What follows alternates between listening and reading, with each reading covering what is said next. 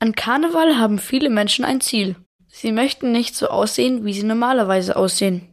Ob als Katze oder Vampir. Manchmal verkleiden sich Menschen auch wie andere Menschen, zum Beispiel als AsiatInnen, mit einem traditionellen Gewand und mandelförmigen Augen. Vielleicht sogar mit einem gelb bemalten Gesicht. Frank Yong findet das nicht so gut. Seine Eltern kommen aus Korea. Er ist Journalist und interviewt regelmäßig Menschen, deren Familien ursprünglich auch nicht aus Deutschland kommen.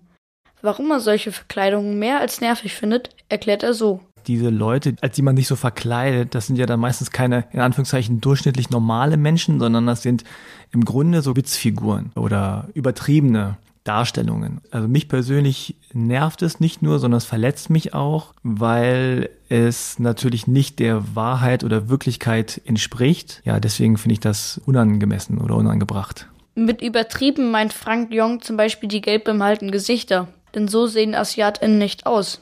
Welche Absicht hinter so einem Kostüm steckt, ist dabei egal, denn es zählt, wie es bei anderen Menschen ankommt.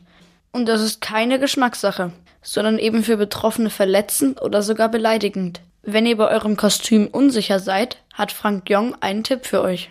Wenn es Sachen sind, die einfach sehr, sehr stark vereinfacht sind und so stark vereinfacht sind, dass sie nicht mehr der Wirklichkeit entsprechen, dann kann man schon davon sprechen, dass es vielleicht kein gutes Kostüm ist und dann die Kultur veralbert. Das Problem ist auch, dass sich mit solchen Kostümen Vorurteile in unseren Köpfen festsetzen.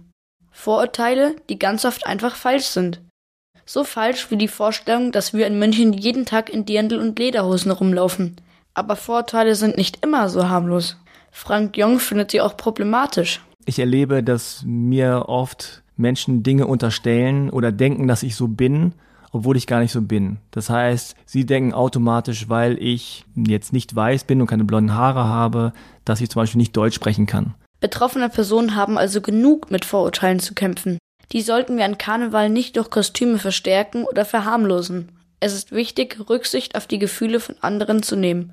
Denn wo der Spaß am eigenen Kostüm auf Kosten von anderen Menschen geht, überschreiten wir eine Grenze.